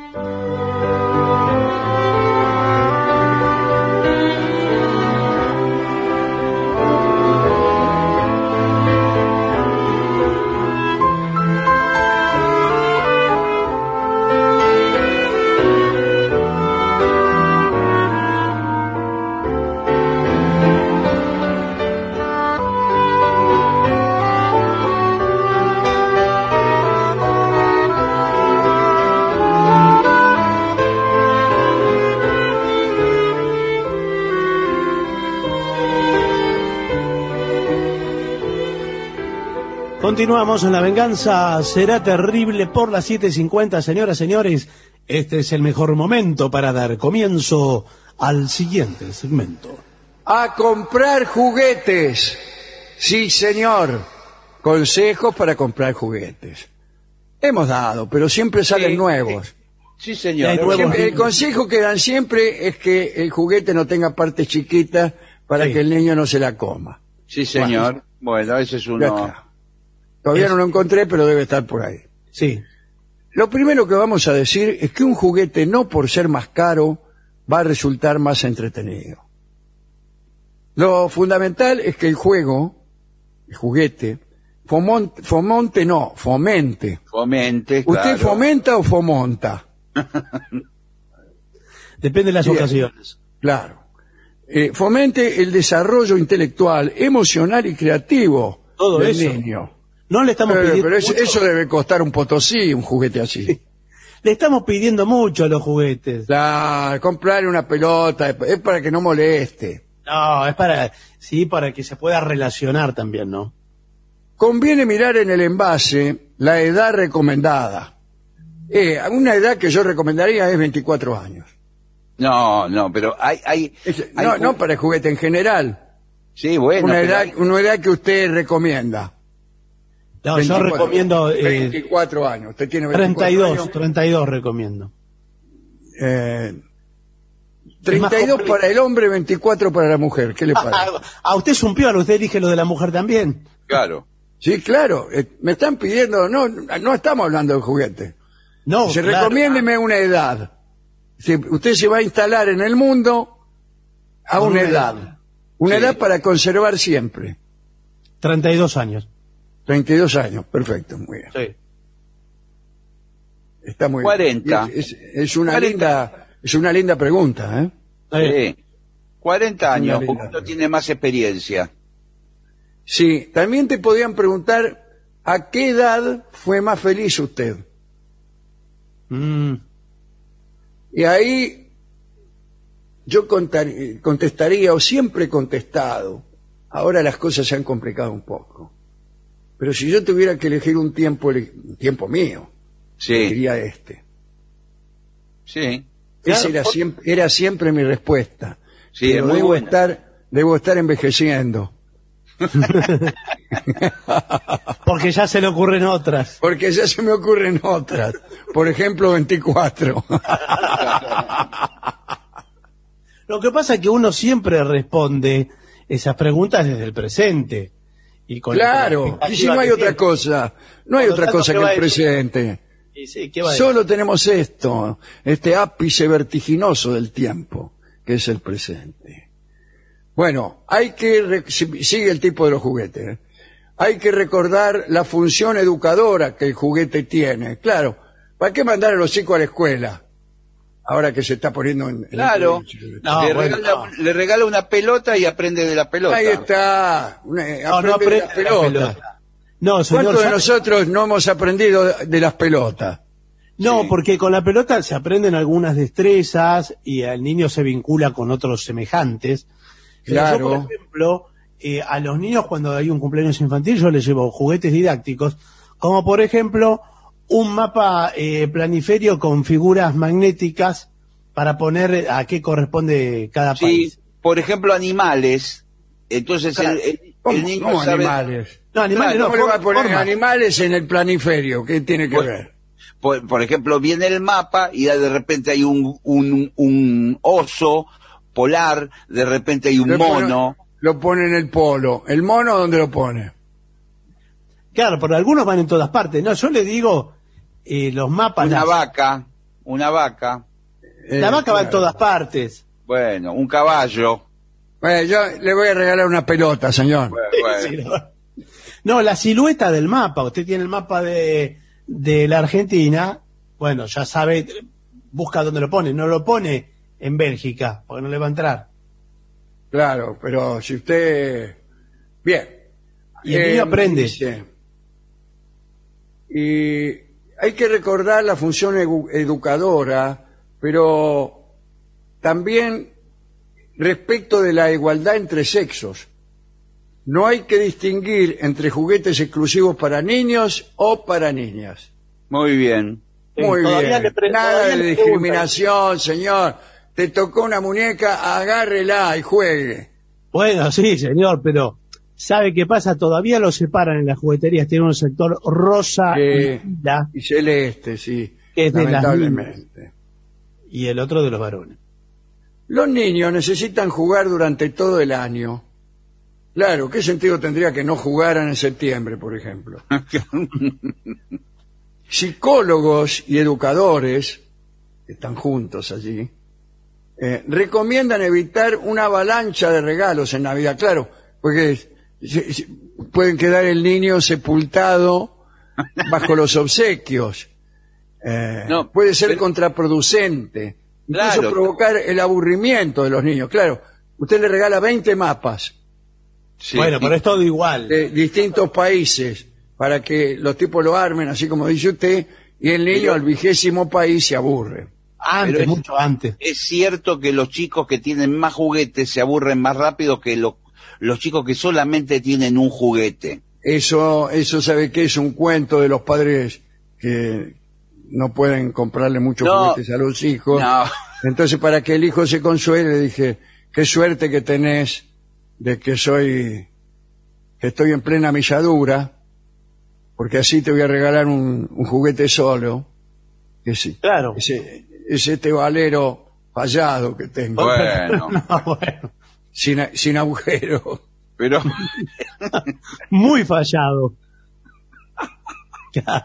por A favor. punto, a punto de Es mucho un mejor que los centenares de juguetes eléctricos que reciben los hijos de los poderosos. Sí, pero Bien. usted sabe que eso, eh, lo- el juguete que juega solo, Sí. eh, al niño al final no le gusta. eh. Lo quiere, lo desea, como el autito a control remoto. Pero después se da cuenta que el pibe hace poco para que ese auto se mueva. Sí, pero eh, juguete para, mí, eh, para mí con el autito a control remoto tenés que laburar más, no menos. No, Hay, nunca hay que funciona. laburar Nunca más, hay que andar apretando botones, el, el, el volante El es un garrón, Sí, el, sí. el autito sale a todo lo que da para debajo de los sillones. Sí. En cambio el otro vos lo tenés en la mano y lo manejás Claro. así. Eso yo, yo como niño estoy hablando, ¿eh? Después Sí, hay, por hay- supuesto. hay otro que tiene una tracción para atrás, usted lo lleva a marcha atrás, carga Tampoco la... me gustaron, no me gustaron nunca. Bueno, carga la... ¿Sabés la- por qué? Porque además para adelante andan mal. Sí. Sí. Si vos no le hacés para atrás y, vos lo- y lo querés llevar para adelante suavemente al estilo Sí, de la no. vieja escuela del niño, Claro. no, no, no va bien. Además, ¿sabe por qué no le funciona? Porque acá vamos a hablar todos como niños, ¿verdad? Sí, claro. Pero si usted eh, decidió jugar al, al autito y cubrir un trayecto X, ese trayecto el niño lo repite. Entonces, avanza con el autito y en un momento tiene que ponerlo atrás para volver a avanzar. Y va avanzando Claro. así. Entonces, cuando lo pone hacia atrás, No, no, eso funciona esa falsedad el juego. se arruina el juego. Bueno. Es una falsedad. Usted está jugando y a lo mejor armó un lugar donde el auto estaciona, que Sí. puede ser al costado de la máquina de coser de su madre, ponerle, Sí. que viene, viene a ser un garage para usted. Sí, Entonces sí. lo saca de ahí, ah, eh, dobla en una esquina, que es donde hay una especie de alfombrita, Sí, y señor. se mete debajo de un bargueño. Bueno, así se juega. No, Claro, si bueno. usted lo tiene que tirar para atrás y el auto sale y va por donde quiera, Sí, el a auto, toda no, velo- el auto no está jugando con usted. No, el auto juega solo. Usted Hace lo que quiere el auto. sale a toda velocidad y se estrella contra la pared. La- no es la velocidad del niño. Se estrella Bueno. contra la pared y te, Sí. ¿qué te vuelve a qué te vuelve? A la Bueno. realidad. Sí. Vos ya no estás más en ese mundo en donde la, eh, el garaje era debajo de un toalé que había ahí. No, vas a- al mundo de, de lo estúpidamente físico. Vos tirás para atrás un, un, un sistema de, de resortes y, y el auto sale, sale para adelante después de Sí. No me gusta, no me gusta. No, no quiero. Claro, imagínese, el niño lo va a estacionar de culata y no lo puede detener, se le escapa el auto. No, claro, claro. El mejor logrado es el tren.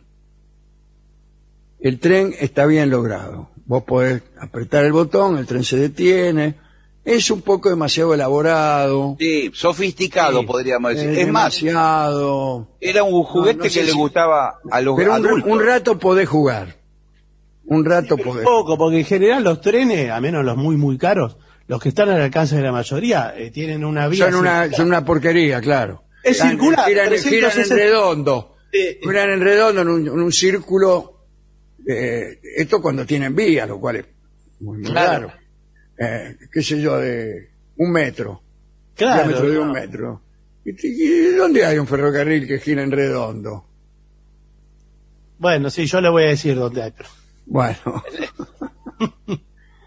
bueno. Así que a la hora de comprar un juguete conviene tomar las siguientes precauciones. Atención, lápiz y papel. A ver, muy bien. Probar el uso y el manejo del juguete en la tienda. Sí, señor. Si usted le va a regalar, por ejemplo, un revólver este, que arroja balines, Sí. Qué horrible. Ese juego está totalmente ese, cancelado. ese es un juego que no le debe regalar. No. Usted sabe que yo puedo decir que no me han gustado nunca. Los, como niño, ¿eh? siempre hablamos como niños. Los, los rifles de aire comprimido, por ejemplo. No, No, no, no, no. ni- Horrible. yo tampoco, nunca tuve. Pero se Bien. estilaba, se estilaba en Monte Grande. Eh, a los Sí. chicos les gustaba mucho, sí, sí, sí. Ahora es difícil, ¿eh? No, no hay ju- en la No, juguetería. ahora ya no hay, por suerte no hay. No. Bueno. Eh, pero no, pruebe. Y especialmente dice, es recomendable para los niños que han visto el juguete en un anuncio de la televisión y pueden tener una imagen muy diferente de lo que es en realidad. Y sí, porque la propaganda parece un auto de verdad. Y ¿Parece un auto de verdad o parece He-Man eh, Sí. que camina solo? comp- Sí, después... O vuela. Sí, está trucada la, la publicidad. O- Eh, tiene un- bueno, pero el niño la ve y dice, yo que, eh, papá, tráeme un Superman de esos que vuelan. No, pero yo le explico que eh, le- al muñeco le ponen un ventilador para filmar la... Al muñeco déjalo tranquilo. No, señor, le ponen un ventilador. Y el muñeco se lo van paseando eh, por la pantalla, por la cámara, con un ventilador de frente, se le mueve la capa. Y el niño ve eso y dice, este vuela de verdad. Sí, bueno, pero esa es una manera de ejercitar a, a los niños en, un- en una escuela de desengaños. Bueno, escúcheme, Que- pasó en la con- vida, ¿no? Me dirá usted. Sí. Pasó con los famosos Simonkis, que la propaganda eran como, como hombres Sí. rana, que, que Sí. estaban debajo del agua. pero que eran, que eran seres vivos. Sí, Eran y, seres vivos, y- sí. y después resultó que eran como, como mosquitos, no sé, como, eh, Era Mire, como una usted- semillita, algo Sí. así, no sé. sí, salía como un, un microbio, no sé, y, se, y nadaba por el agua. Cuidado, con este almacenes y tiendas esporádicas. Juguetería la esporádica, Mm. un alarde de, de calidad. Las que solo abren durante las fechas navideñas o el día del mismo. Después no tenemos a quién reclamar la garantía. Yo nunca reclamé la garantía en ningún juguete y digamos que el 70% se me han roto el primer día. Sí.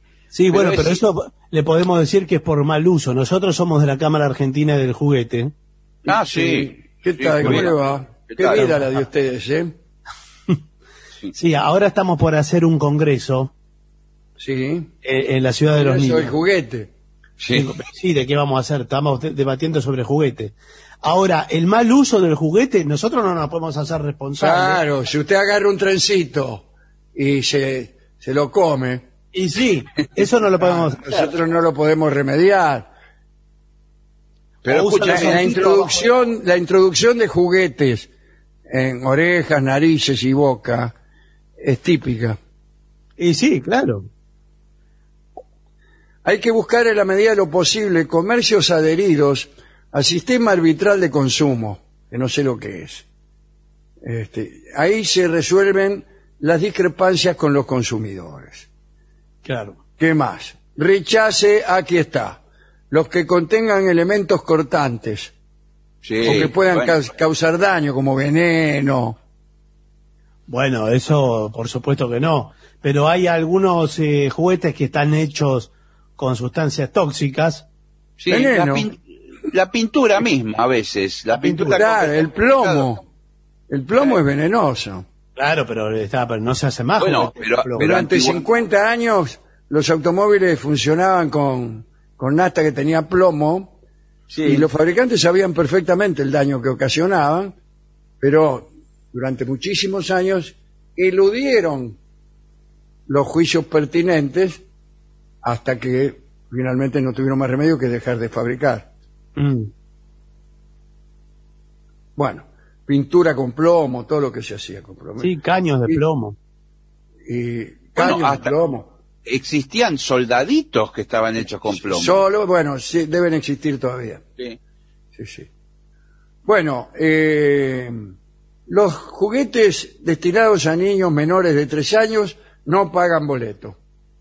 ¿Cómo No, no, pagan ¿cómo que no boleto? pagan boleto, señor? Eso me estoy confundiendo reglas. Sí. Está confundiendo. Son, eh, tienen otros tipos de, de reglamentaciones más estrictas. Los elaborados con tela, como por ejemplo los peluches, deben ser resistentes al fuego. Los ojos, orejas, adornos. Pues los ojos no son adornos, señor. Deben estar bien sujetos, sí, señor, tanto en los juguetes como en los seres humanos, para evitar que se desprendan. ¿A usted le gustaría que se le desprendiera un ojo? Ah, No, por supuesto. Por eso, si usted, por ejemplo, le compra a, a su hijo una gallina de peluche, Sí. sí. la gallina le viene con los ojos, Sí, por supuesto. bueno, con, le- eh, con la cresta clásica de la gallina, que ahora hay unos muñecos que usted le puede sacar las partes para que el niño aprenda también eso. Claro, ¿Cuáles son las partes de la gallina, por ejemplo? Claro. Claro, y además, y después eh, la gallina ponedora que le viene con unos huevos, Sí. que- Claro. ¿Y usted qué le regala primero? ¿El huevo o la gallina? No, por eso los fabricantes han tomado la precaución de venderlos juntos, para que esa Claro. no tenga lugar. Para evitar ese, ese tipo de discusiones bizantinas. Eh, claro. Porque usted eh, abre la gallina, tiene como un, eh, como un cierre la gallina, vamos a decirlo Claro. así. Cierre relámpago, sí. Como un abrojo, le abre la panza y adentro está el huevo. Y adentro está la huevera, digamos. Sí. Claro. Ya le salen así, le sale la media docena. Es la Los gallina juguetes químicos deben indicar su posible peligrosidad y las precauciones que hay que adoptar. Es decir, el niño, antes de, de hacerlo funcionar, debe introducirse en una trinchera guarnecida de bolsas. No, señor, eh, tener un resguardo, un tutelaje. Bueno, los juguetes con electricidad, máxima tensión 24 voltios, suficiente para que te escrache contra la pared. Sí, en general eh, son a pila, la mayoría. No, no son Claro. enchufables. Sí, sí, en un tiempo había enchufables, pero ya no, ya no. Sí. Triciclos, caballitos o coches O deben coches. ser lo suficientemente estables como para evitar el riesgo de vuelco. Claro. Y nada más. Y guárdese el ticket, por si lo tiene que devolver. Sí, ¿Usted bien. tuvo autito con pedales? Karting, dice usted, como un karting. Sí, un Sí, karting. un no. karting, un autito con pedales, ¿está claro o no? No, pero, o sea que usted se sube y pedalea. Usted se sube y pedalea, usted es un Sí, niño, claro. se sube y pedalea, y taca, taca, taca, con ese sistema tan Sí. poco eficaz que es el, el- la transmisión del autito a pedales, que es lento, Sí, claro. salvo que sea a cadena como el subquiciclo, Claro. entonces tiene una velocidad mayor. Sí, yo tuve yo- de ese. Yo no ¿Qué tuve, yo tuve, yo tuve triciclo y de triciclo pasé a bicicleta con rueditas y de ahí en adelante todo. Eh, yo tuve el intermedio, tuve un jeep, eran muy famosos, eran muy, muy frecuentes, quiero decirlo, jeep con pedales. Tenía uno de mala calidad, yo. ¿no? ¿Con carrocería de chapa? ¿O Claro, de- sí, sí, Claro. de chapa, de chapa. De segunda marca era el mío. ¿eh? Bueno, pero yo a tener un jeep, yo tenía un... eh, eran unos caños con un volante. Sí, pero algunos tenían dibujado el radiador y Sí, los faroles, qué sé yo, y los otros le metían una chapa así nomás. Y anda que te cure el ola. ¿viste? Un número adelante, yo tenía el número 5, porque bueno, en mis tiempos estaba el Max 5 de Meteoro. Ah, mire usted. Qué yo lo que infancia, recuerdo, ¿eh? eh, Eh, eh, li- yo recuerdo en la casa de un primo que había un juguete así viejo, un que tenía la forma de esos autos como el que corría Fangio. Ah, Eh, sí, ah, eso. Claro, los los- Broadway tenían uno que era incluso azul y amarillo. Sí, ¿Y era- ¿Sabe por qué eran azules y amarillos? Porque azul y amarillo es el color internacional de la Argentina en la Fórmula 1. Ah, mire Ah, usted. ¿sí? Sí. ¿Y eso sigue siendo así? Porque bueno, ahora no tenemos... Sigue siendo así, pero es así, es así como, como las chaquetillas oficiales de los estudes en el hipódromo, ya no, no, no tiene vigencia. Claro. Lo, lo pintan de cualquier color. Yo, yo me lo sabía todo. Yo creo que el de, el de Italia, el, el de Francia es celeste, el de Italia rojo y el de Inglaterra verde, pero no sé si me lo estoy acordando bien. Claro. Porque ahora no son los países, sino las marcas las que son protagonistas. Son las marcas, claro. Son las marcas. Entonces, no, ya eso no corre más. ¿no? Sí, sí, sí. Bueno, lindo, lindos recuerdos, ¿eh? Señor. Bueno, Sí. yo me voy a jugar un poco con este valero sin agujero que tengo. Sí, sí, sí. La va a pasar bárbaro. Ya con Sí. agujero es difícil entretenerse. Claro, imagínense. Yo tengo los mismos resultados con agujero que sin agujero. Sí, sí, como tantos. Bueno, señores, vamos a hacer una breve, breve pausa. AM750. Objetivos. Pero no imparciales.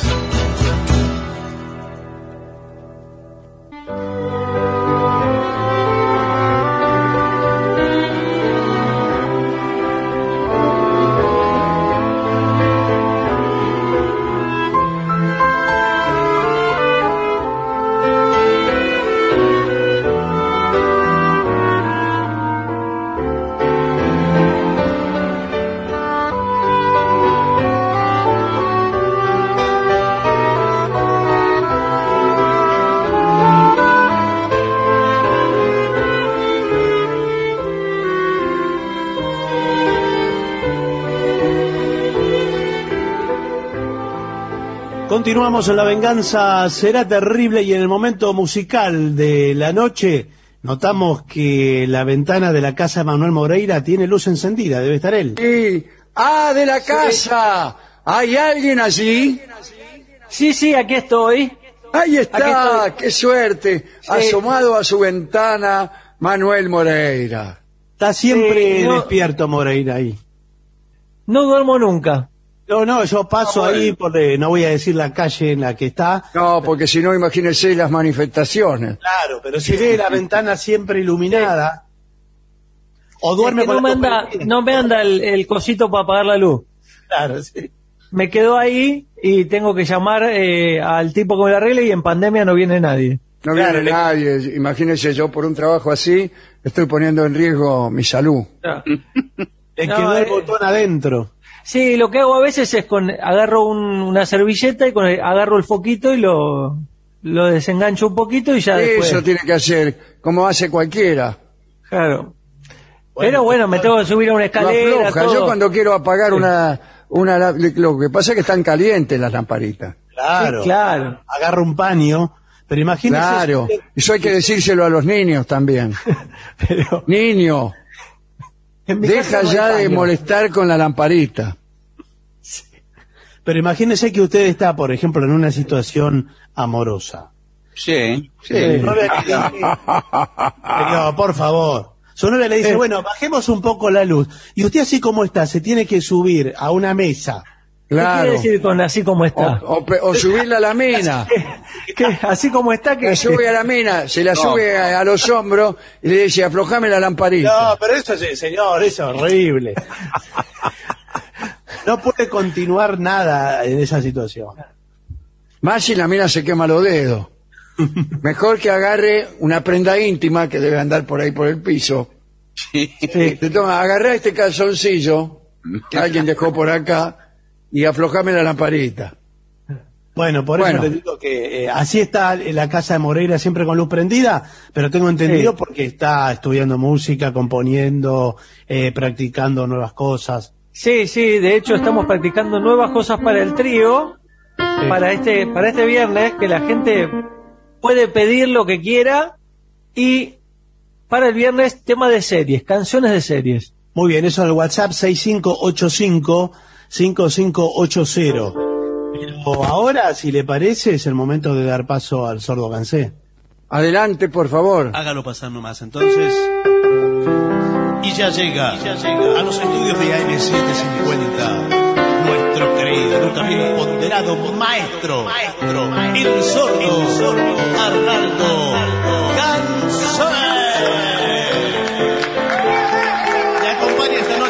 querido maestro, la voz de Manuel Moreira.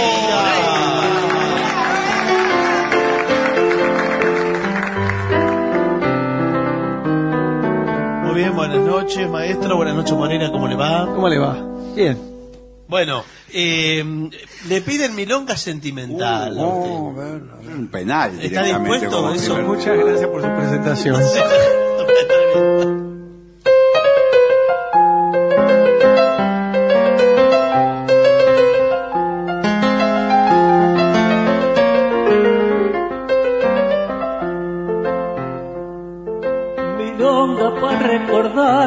milonga sentimental. Uno se queda llorando, yo canto por no llorar. Tu amor se secó de golpe, nunca dijiste por qué. Yo me consuelo pensando que fue traición de mujer varón, a quererte mucho varón pa' desearte el bien, varón, olvidar agravios, porque ya te perdoné, tal vez, no lo sepas nunca, tal vez, no lo puedas creer, tal vez. Te provoque risa verme tirado a tus pies.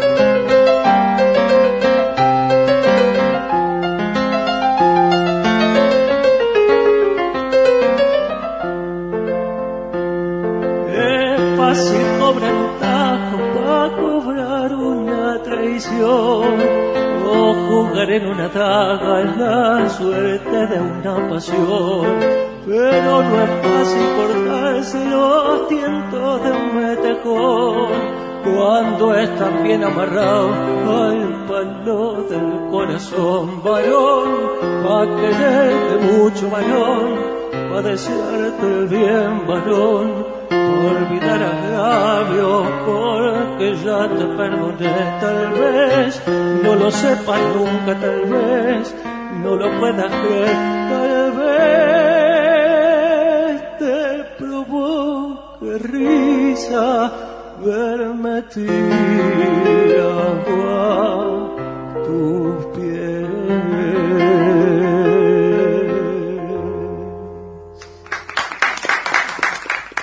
Bien.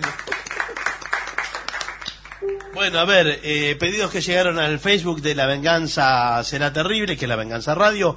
Eh, Madame Yvonne, Uh, La Cruz del Sur ¿Para fue como un. No, yo la canto. Sí, ¿Cómo sí. hago? ¿Está para cantar? A ver, que no, no sé. Han pasado diez años que zarpó de Francia, Mademoiselle Yvonne, hoy solo es Madame, la que al ver que todo quedó en la distancia, con ojos muy tristes, bebe su champán. Ya no es la papusa del barrio latino, ya no es la mistonga florecita del lis, ya nada le queda ni aquel argentino que entre mate y taco alzo de París. Madame Yvonne, la cruz del sur fue como un sino. Madame Yvonne, fue como el sino de tu suerte, Alondragui, tu dolor me conmueve, tu pena es de nieve. Madame Yvonne.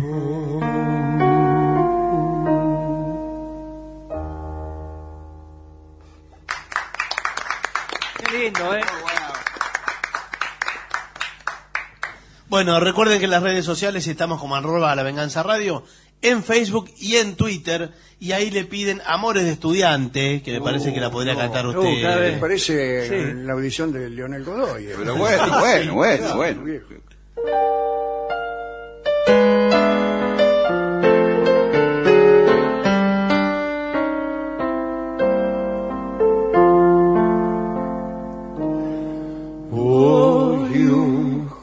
Juramento, mañana una traición.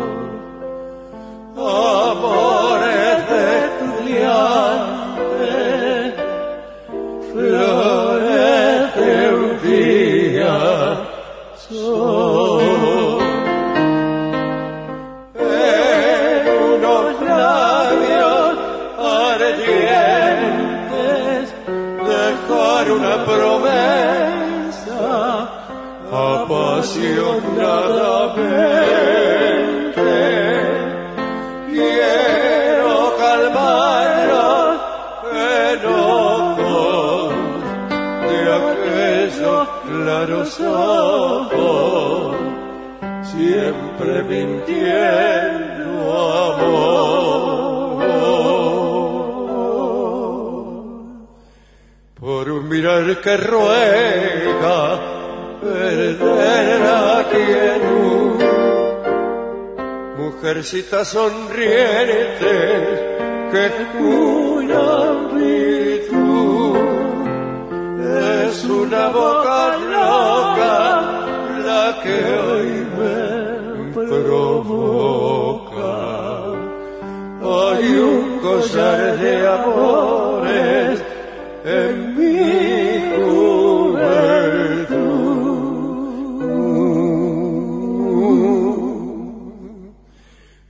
Fantasma del pasado, perfume de ayer que evocaré doliente, plateando mi sien, guardada de recuerdos de un tiempo que Mañana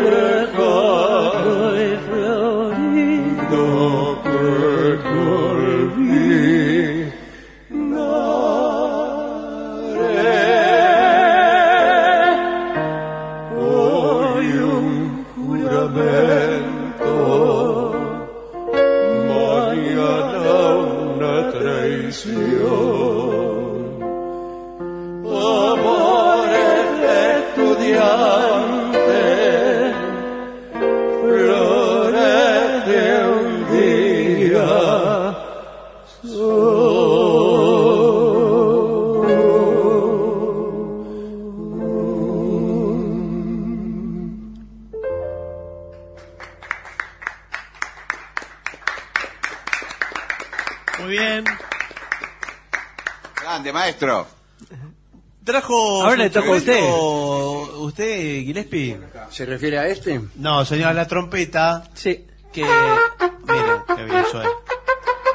Qué bien suena. Qué, qué bien Está suena. bueno. Ah, perfectamente. Sí, se ve que la tiene. Bueno, la En tiene. modo lidio.